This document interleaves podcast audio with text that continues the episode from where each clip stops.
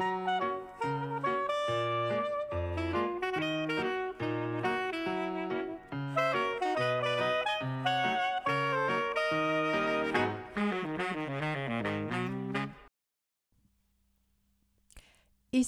Psychobalado, un podcast pour être à la fine pointe en psychologie et en communication interpersonnelle avec les psychologues Yves Dalpé et Joanne Côté. Bonjour à tous. Aujourd'hui, en ce vendredi 8 mars 2019, notre sujet principal porte le titre suivant Les abus sexuels dans l'histoire. Mais d'abord, le docteur Yves Dalpé nous présente succinctement quelques nouvelles tirées de recherches récentes en psychologie. Bonjour, cher Yves. Bonjour, ma chère Joanne. Alors, la première recherche. Les rats de laboratoire préfèrent des amis aux drogues. Eh bien, on est pareil. Oui, bon. regarde, regarde la photo des deux petits rats là, dans, dans la revue. Là, qui ont, ils ont mignons. ils ont l'air heureux ensemble. Ouais. Alors, c'est tiré d'une recherche, euh, Joanne, euh, ti- tiré d'une revue, c'est-à-dire qui s'appelle Neuro... euh, voyons, Nature Neuroscience. Oui. Et puis, on rapporte une recherche dans laquelle on a euh, demandé à des rats de peser sur un levier. D'accord. Ils parlent pas quand même, hein? Euh, ils avaient le choix entre deux leviers. Ouais. Euh, S'ils appuyaient sur un levier, ça leur amenait la présence d'un petit ami rat. S'ils appuyaient sur un autre levier, ça leur apportait euh, de la drogue, et pas la moindre drogue, de l'héroïne ou de la méthamphétamine. Et de façon très consistante, les rats choisissaient toujours la compagnie d'un ami plutôt Mhm. que euh, ces drogues-là, même en essayant différentes variables, en allongeant le temps de ci ou de cela, c'était très clair. De manière invariable, les on ressemble aux rats parce que nous, on aime bien les amis au détriment des drogues. Alors, lire des romans améliore la compréhension des autres. Tiens, tiens, tiens, tiens. oui, tiens. ben, ça, j'ai trouvé ça intéressant. C'est sûr que c'est, c'est- c'est- ça a du sens quand même. hein? bien sûr. Euh, c'est tiré d'une une revue qui s'appelle Journal of Experimental Psychology. Et euh, on a épluché 14 euh, recherches dans lesquelles il est apparu très clairement que les gens qui lisent des romans avaient plus de compréhension des relations interpersonnelles humaines. voilà. ça- Alors, c'est comme une éducation. Le fait de lire des romans, Ouais. on peut le voir comme ça, c'est comme une éducation aux, aux émotions, au, au aux comporte- au personnalités, comportement, au et tout ça. raisonnement. Quand même intéressant de- Oui, de, ça de fait voir plein ça. de sens. Continuons à lire des romans. Alors, c'est payant de ne pas être égoïste. Euh, une autre recherche que je citerai brièvement, qui m'a qui, qui m'a surpris aussi, que j'ai trouvé quand même intéressante, dans le Journal of Personality and Social Psychology, on a réalisé en, euh, on a réalisé que auprès de 60 000 participants, une recherche qui a été faite Sur sur 60 000 60 000 personnes. participants, tant aux États-Unis que dans 23 pays d'Europe. Mhm. Et on s'est rendu compte que les gens qui étaient généreux, les gens qui n'étaient pas euh, égoïstes, eh bien que euh, ils avaient plus d'argent et plus d'enfants. D'argent, Eh bien, d'enfants. Eh ben, Les deux eh ensemble. ben. Est-ce qu'on pourrait penser aussi d'amis? Hein? C'est comme si la générosité, en tout cas, c'est euh, pas ce qu'on dit. ben, ça apporte de l'argent. Euh, tu, peux, tu peux rêver, là. Oui, je rêve, je réfléchis mais à la recherche, haute, mais c'est intéressant. Si on désire être riche, on, on a qu'à ne pas être égoïste. Si on veut avoir plus, beaucoup d'enfants, On ah, pourrait... on, peut on peut rigoler avec ça, mais c'est, ça fait du sens également. Alors, passons maintenant à notre sujet principal qui porte le titre Les abus sexuels dans l'histoire. Quel sujet intéressant. Ben, et euh, avec ce qui se passe euh, au? Vatican actuellement, c'est l'ordre... Quand on de- regarde l'actualité, Oui, on- c'est euh, malheureusement, mais les prêtres sont impliqués depuis très longtemps dans cette affaire-là. Là. C'est pas... c'est pas d'hier. hein? C'est pas d'hier, non, malheureusement. On est obligé de le dire. Là. Puis le... Alors, aujourd'hui, on va parler plus de- des abus sexuels des enfants, plus qu'autre chose de- dans l'histoire. Et euh, moi, je pense que peu de gens savent ça, là, que Quoi donc? les enfants ont été des objets sexuels de tous les temps, jusqu'à tout dernièrement, euh, euh, alors que maintenant on est plus sensible à ça, qu'on on en voit les inconvénients, qu'on en voit les, des fois les, Les conséquences? les graves conséquences sur les enfants, mais c'est on ne le savait pas autrefois. Et on, on sait que dans la Rome antique, la Grèce antique, l'enfant vivait dans une atmosphère d'agression sexuelle Aïe, aïe. dès sa plus tendre enfance.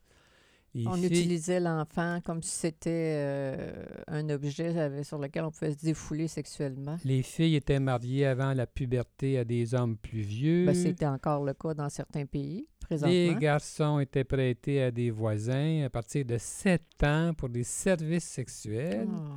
Puis au Moyen Âge, l'utilisation sexuelle des garçons dans les monastères était très répandue et Oh. acceptée par la société. Ça faisait du sens à l'époque. Drôle, hein?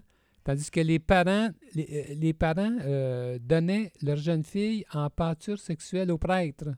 Fin, Alors, j'ai tiré ça, moi, de. de. de. de- voyons, de. de ça vient. C'est du sérieux, là. Mhm. Entre autres choses, il y a un livre qui s'appelle Child Sexual Abuse, un livre américain sur les abus sexuels des enfants, puis un chapitre sur l'histoire euh, Mhm. de- des abus sexuels. Et puis, euh, a- a- entre autres choses, alors c'est c'est de là que ça vient, là. ouais. Euh, alors, c'est par une lente évolution que l'humanité est passée d'un mauvais traitement systémique des enfants au traitement éducatif contemporain. Et puis, ça implique euh, cette affaire de, D'abus euh, sexuels. d'abus sexuels, de, donc, de conscientisation lente de- de- des abus sexuels. J'avais euh, écrit une chronique là-dessus, moi, quand Ouais. j'avais ma chronique dans le soleil, là, ma chronique he- hebdomadaire.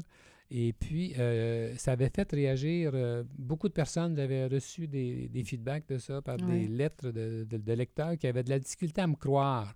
Tu as donné tes références? Au- entre autres choses, euh, on dit en France, en 1603, le, 1603, le petit Louis XIII était un objet sexuel pour tout le personnel de la cour de France qui s'amusait librement avec son pénis. Puis on dit même que ses parents l'incorporaient régulièrement dans leur relation sexuelle dans le lit conjugal. Ah Alors là ça, là. je me souviens, ça avait fait réagir des lecteurs, mais j'invente pas ça. Là. C'est non. que j'en parle aujourd'hui simplement pour Éduquer, euh, pour sensibiliser euh, les gens savoir- à, à savoir d'où on vient et peut-être donner du sens à- aux abus sexuels euh, actuels. On, on vient de, de loin, hein, on vient de pas juste de la caverne, on, on est comme des animaux euh, qui, qui, qui évoluons progressivement de centaines d'années en centaines d'années. C'est exactement ça. C'est Mm. une bonne façon de le dire. Alors, ça... Et puis l'Église catholique qui actuellement est critiquée, eh bien, ça, c'est- c'est- ça, ça date de longtemps, là, malheureusement. Ce n'est pas tous des saints, là. Hein? Euh, en- encore, euh, euh, en- en- le- pas si longtemps que ça, là. Le, le- le pape Alexandre VI, par exemple, eh bien, euh, il, y avait, il y avait eu des enfants, et puis on dit qu'il avait séduit sa fille, et puis qu'il il- avait transformé le Vatican en bordel. Ben, Seigneur, Euh, le pape Jean XXII, avant Jean XXIII, le c'est pas pape, loin. le pape Jean XXII, lui, et on dit qu'il sodomisait des garçons, puis qu'il y aurait eu des relations sexuelles avec euh, 200 filles, 200 femmes, des religieuses et tout ça. Aujourd'hui, il serait Euh, diagnostiqué ben, comme un pervers sexuel, hein? Ah oui, c'est entendu. un, euh, dépendant à la sexualité, ça serait pas trop long. Ça, aurait- ça n'aurait absolument aucun sens. Mm. Mais mon point, c'est que euh, je pense que les gens de, au- autrefois ne réalisaient pas ce qu'ils faisaient. Euh, C'était dans la culture. Mais il manquait d'empathie. Il, voyait, il pouvait bien voir que euh, les enfants à qui il, qui, qui l'agressaient ne devaient pas aimer ça euh, tout, à chaque fois.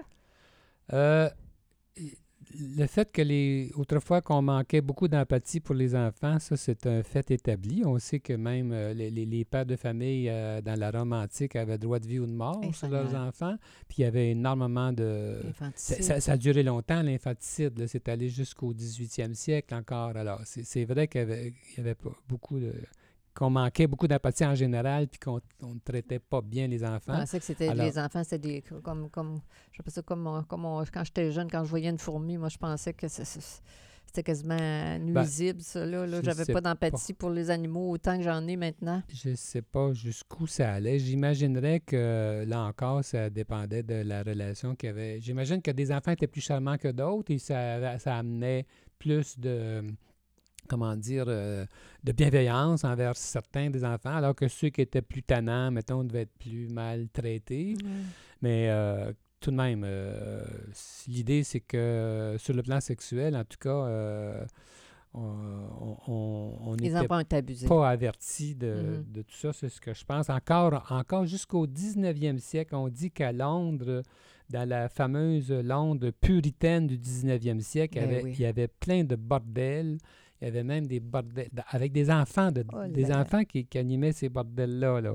Et comme il y avait des... euh, ils avaient peur euh, aux mala- maladies transmises sexuellement, Mhm. bien, on exigeait... On avait, il y avait même des bordels avec des enfants, des jeunes filles vierges Ah, c'est ça le but. supposément, euh, je pense que n'était pas toujours le cas, mais des filles de 14-15 ans là, qui étaient envoyées par leurs parents Au bordel. parce que ça pouvait être payant et les gens n'étaient pas riches. Puis, la euh, survie.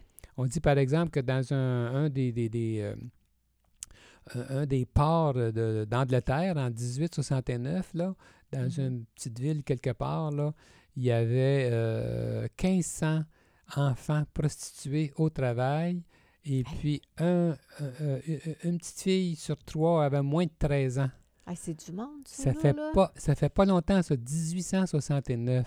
C'est une usine, ça? C'est le nombre Ouais. d'enfants qui travaillaient pour euh, la sexualité, Seigneur? Alors, c'est c'est pas... euh, c'est pas... C'est pas Jojo, c'est pas gay, hein, le, le- ah, ben ce c'est... portrait-là. Ce portrait-là qui, qui, comme tu dis, il y a peu de gens qui, sont, qui connaissent tout, tout, tout ce pan d'histoire de la sexualité humaine. Toi, tu es, bien au fait, tu es docteur en sexualité, tu éduqué là-dessus, tu as appris euh, tout, ce qui pouvait, tout ce qui pourrait y avoir là-dessus. C'est pour ça que tu as une compréhension, comment dire, fine de d'où on vient, l'histoire des enfants, l'humanité, qui on était plus dans la violence euh, que dans la l'empathie, n'est-ce pas? Ben oui, c'est Hein? sûr. Euh, Freud, euh, Freud euh, euh, a parlé de ça au début de sa carrière, D'accord. Quand il a commencé ses, ses théories sur la sexualité des enfants. Mais imagine-toi, euh, Joanne, tu tu viens peut-être de ça, c'est qu'il avait changé d'idée en... Je ne sais pas trop pour quelle raison, c'est comme si c'était mis à ne plus croire les enfants qui rapportaient de telles euh, agressions. histoires. Et puis, c'est comme ça qu'il a élaboré sa théorie de, sur le complexe d'Édipe en, en- en prétendant que les Mhm. enfants imaginaient ces Mhm. choses-là. Comprends. Euh, euh, ça, ça a été dénoncé plus tard, mais il y a peu de gens qui savent ça aussi. Euh, Alors, c'est tellement difficile pour les oreilles de Freud de croire que les enfants étaient abusés qu'il est parti de l'idée que c'était plutôt un fantasme, que la jeune fille euh, était en amour avec son père ou le, le- le- Exactement. le, jeune Alors- homme, euh, l'enfant. Même Freud, ouais, il était euh, quand même était dans l'erreur. un de ses disciples nommé Ferenczi avait dénoncé ça, puis avait dit que malheureusement, c'était une vérité terrible et non pas la, fantaisie que Ouais. c'est toutes ces histoires-là. Ouais. Mais euh, on a gardé quand même la, la version de, de Freud. euh, Je ne sais pas trop pourquoi. c'est c'est ça que... Va donc voir les raisons s'il n'y avait pas du politique là-dedans. hein, Je ne sais pas. Je ne pense pas, mais enfin. Je pense qu'il était de bonne foi quand même, mais Oui. il s'imaginait ça, là, euh, malheureusement. Mhm. Alors donc, euh, c'est ce jusqu'à récemment donc c'était aussi euh, répandu. Puis aussi au, au Québec, mais je pense bien que moi c'est mon impression que il y avait beaucoup de d'inceste par exemple dans les, ah ben dans les familles. Et euh, là encore, euh, euh, moi, je suis sensible à cette histoire-là parce que euh, ma mère était abusée par son père, Mm. mon grand-père, Mhm. et, et c'est peut-être pour ça que j'ai de la difficulté à croire que tout ce monde-là était des méchants. Mm. Moi, j'adorais le père de ma mère, mon grand-papa, Ferland, je l'adorais. C'est un Et homme qui était bon, qui était C'est un homme que moi, je trouvais bon, puis j'avais toujours eu un bon contact avec lui. Ta mère, elle, ne- elle devait en penser Ma, autre chose. ma mère avait toujours eu une bonne relation quand même avec, avec lui. Puis je ne donnerai pas de détails, là, mais elle a été victime d'inceste de façon grave Ouais. avec lui, malheureusement. Ce que je veux dire, c'est que j'ai, euh, je pense que beaucoup de, d'hommes qui ont agressé sexuellement des enfants autrefois Mhm. euh, ne méritent peut-être pas qu'on les voit comme si c'était des, euh, des monstres. Des parias. Je- des... pense qu'on doit... des- oui, justement. Aujourd'hui, quand on entend parler de ces situations-là, c'est comme si ces hommes-là étaient tous nécessairement euh, monstrueux, comme s'ils comme s'ils savaient ce qu'ils faisaient. Mhm. Euh, mon, mon impression, aujourd'hui, quand ça arrive, c'est le cas parce que Avec on est au courant avec l'éducation, ouais. les médias, on- Ouais. on, on- on- on sait tout ça. Mais si on recule le moindrement dans le temps, là, moi, je pense qu'il faut faire attention pour pas euh, pour pas manquer de jugement dans tout ça. Mhm. C'est, ce sont des gestes qui sont euh, absolument répréhensibles, Mhm. mais est-ce que les hommes qui, euh, ont fait ça et, était à ce point monstrueux. à ce point monstrueux, est-ce qu'ils savaient qu'ils étaient en train de faire de la misère à leurs enfants? Ça, je, je pense que c'est... mon, mon impression, c'est que c'est non. J'ai déjà eu des clients en thérapie, moi, qui m'ont fait des confidences un peu dans ce sens-là, des, des gens qui ont eu des, des, des, des contacts euh, incestueux avec leurs enfants, des hommes avec leur, leur- leur fils, par exemple, qui m'ont dit naïvement qu'ils n'avaient aucune idée de, de, de- de ce que ça pouvait euh, faire aux enfants. Remarque qu'en général, les pédophiles ont tendance à minimiser. Ouais. Ça fait partie de l'éducation qu'on doit euh, leur faire Ouais. pour leur apprendre à, à se retenir, bien entendu, retenir leur pulsion. On le, sait, Absolument. mais on le sait aujourd'hui. La nuance que je veux faire, c'est que faut, faut, faut faire attention pour pas imaginer que autrefois c'était aussi clair que ça. D'accord. Ça peut aider des fois. Ça peut aider. Moi, je pense que ça peut aider des victimes qui ont eu, qui ont subi Ouais. ça à pas se- à pas sentir que ils ont été euh, euh, euh, autant maltraités qu'ils pensent. D'accord. Ça peut aider dans l'estime de soi. Ouais, je C'est comprends ça ton mon, angle. message. Là. Ça peut aider, on- on- aujourd'hui, on pourrait dire comme à pardonner, on peut aider à, à ne plus être obsédé par ça ou penser qu'on a été, euh, qu'on est victime d'une tare euh, indé- indélogeable dans notre estime, dans notre corps, des choses comme ça, que, mais plutôt d'essayer de, pour certains, pas, pas, pour, tout- pour tout le monde, là, mais euh, à, à croire que la personne était... innocente euh, dans, dans plusieurs sens du mot. Là. Ça peut faire une différence. D'ailleurs, dans la guérison, on, on pourrait dire ça comme ça, de la patiente ou du patient qui a été victime d'inceste. D'ailleurs, moi, je vais faire une, une nuance aussi qui peut aider. J'aimerais que ça soit vu comme euh, euh, un apport euh, pour aider les victimes euh, d'abus sexuels et non pas comme une critique euh, qui veut, comme si j'allais ajouter à leurs difficultés. Là.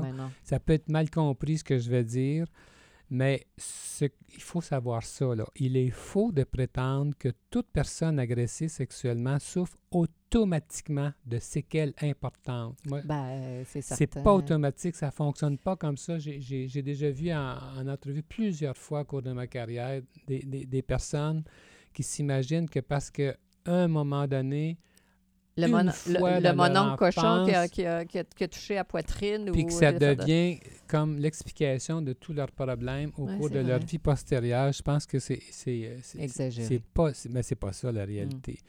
Il y a des recherches qui montrent par exemple que des, des enfants agressés sexuellement présentent peu ou pas de troubles manifestes. Euh, je troubles de peux personnalité. je peux me référer à une recherche qui avait paru dans la revue Psychologie Québec, euh, d'ailleurs, qui dans laquelle on rapportait que on avait trouvé qu'entre 20 et 40 des victimes d'agressions sexuelles ne présentaient pas de- d'effets délétères. Alors, qui sont les enfants qui vont en avoir de ces effets délétères-là? Ben, c'est sûr qu'il y a des variables qui comptent. Par exemple, le type d'agression, sa répétition, l'âge de l'enfant, Puis surtout, d'après moi, ce qui fait la différence, c'est la qualité de la relation parentale de cet enfant-là. C'est-à-dire que, mettons que c'est une petite fille, parce qu'il y, y, a beaucoup de petits garçons aussi, là, mais mettons que c'est une petite fille qui vit ça, si elle est capable d'en parler à ses parents, sa mère, son père, de se confier immédiatement, ça fait toute la différence. Bien, de sortir du secret, c'est ça l'affaire. Celles qui, ou ceux qui ont eu la chance de, de, de le dire, puis d'avoir un allié qui, puis, de sortir de cette, euh, je veux dire ça, de ce trouble-là, et elles ont pris leur pouvoir, généralement. Parce qu'il y en a qui l'ont dit à leur mère. J'ai des clientes qui l'ont dit à leur mère, puis les mères ne, les croyaient ah, pas. ça, c'est fréquent, malheureusement. C'est terrible. La, la, personne. Euh, j'ai plusieurs exemples dans, dans ce sens-là. Là. Mais. Euh, C'était fréquent autrefois, je pense encore plus. Ah, ça se peut. J'ai l'impression que les mères, souvent, euh, couvraient. fermaient les yeux en plus. Ouais, oui. Oui, ça, j'ai parce que les personnes qui restent avec euh, des troubles, euh, on pourrait dire des chocs post-traumatiques, c'est souvent des personnes euh, qui ont été isolées au sein de leur famille, donc personne à qui n'en parler. C'est ça qui est le pire. Pas de pouvoir.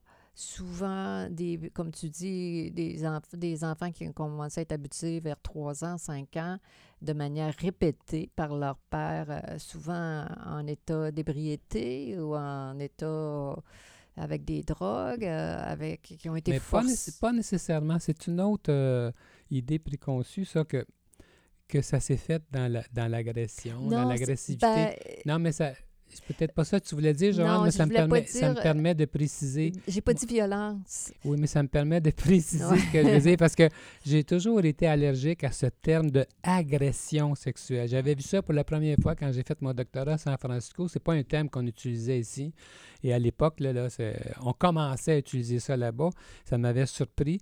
Puis je trouve que ça induit en erreur parce que la plupart du temps, ça ne se fait pas dans l'agressivité, bien au contraire, ça se fait dans trop de gentillesse.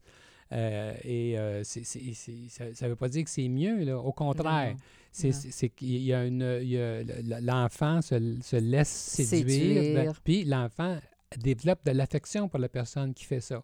Alors, le problème, c'est pas, pas que c'est une question d'agressivité, c'est que c'est une question de déplacement d'autorité, de, dépassement des limites. De, euh, c'est sûr que ça n'a pas de sens, mais ça ne se fait pas dans l'agressivité. c'est ben, d'autant plus troublant, d'ailleurs. Oui, oui, oui, mais il y, a, quand même des situations où ça se fait dans, dans, l'agressivité. C'est très rare. C'est rare, mais ça, ça arrive. Mais quand les gens sont mieux de le savoir. Oui, oui, je cite pas ton... Non, non, mais parce que c'est un sujet qui est tellement euh, touché, C'est très sensible, le sujet dont on parle aujourd'hui, parce que les gens qui, qui en souffrent encore aujourd'hui, hein, puis euh, c'est sûr, euh, tout à l'heure, tu, parlais, là, quand, quand je parle l'idée d'avoir une, une, perspective historique, comment ça peut aider, dans ce cas-ci, moi j'ai des patientes, à, guérir, à dédramatiser, à, relativiser, à relativiser, à,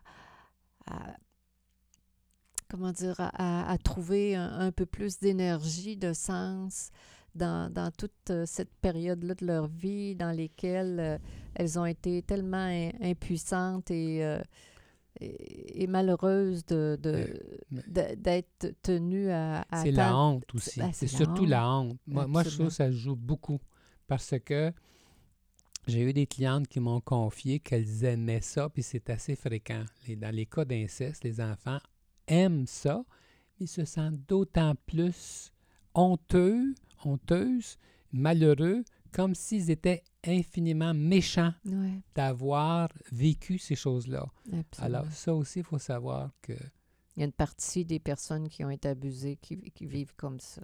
Ben, beaucoup, d'après moi, beaucoup. Et ça explique le malaise. Oui, ça fait du sens avec le malaise. Oui, c'est bien pire si elle se dit j'étais méchante. Alors, il y a de tout, là. Il y a de, oui, Bien sûr, il y a de tout. ça se présente. Mais c'est. Mais c'est troublant, hein, au final. Tout ça, c'est une expérience troublante pour tout pour les personnes impliquées là-dedans, voire même pour les familles. Ah ben oui, c'est Ça défait des familles. C'est sûr, mais c'est presque un sujet tabou tellement c'est grave. Euh, alors aujourd'hui, comme on disait tantôt dès le début, on est plus, tant mieux, on est plus conscient, on en parle beaucoup, Mhm. on demande aux gens de dénoncer pour Mhm. empêcher que ça arrive, mais ce que je dis, moi, ce que j'ajoute dans mon discours, c'est que j'aimerais aider les victimes pour dédramatiser, les aider à voir ça sous un œil peut-être un peu plus euh, favorable si elles sont dans les cas là, que Mhm. si elles se pensent dans les cas que j'ai mentionnés, ça peut aider là Ouais. au lieu de se voir comme euh, nécessairement tarées euh, Ouais. parce qu'elles elles auraient, auraient vécu ça comme si elles étaient si elles avaient euh, été empreintes de, de- du fer rouge. Là. Exactement. Alors, c'est c'est- c'est- c'est- c'est- Ah, quand, même, quand même une belle perspective euh, pour aider les gens à sortir de tous de, de tous ces, ces traumas. euh, Oui, exact, exactement. c'est ça qui est mon but là, aujourd'hui, en tout cas. Alors, c'était très intéressant. Ah, donc, oui, Oui. c'était très intéressant. C'était Psycho Balado avec les psychologues Joanne Côté et Yves Dalpé. Nous sommes psychologues cliniciens en pratique privée à Québec et pour plus d'informations sur qui nous sommes, sur nos livres, sur nos services et nos podcasts, consultez notre site web www.dalpécoté.com. Bonne semaine à chacun de nos auditeurs et à vendredi prochain. À prochainement. Au revoir.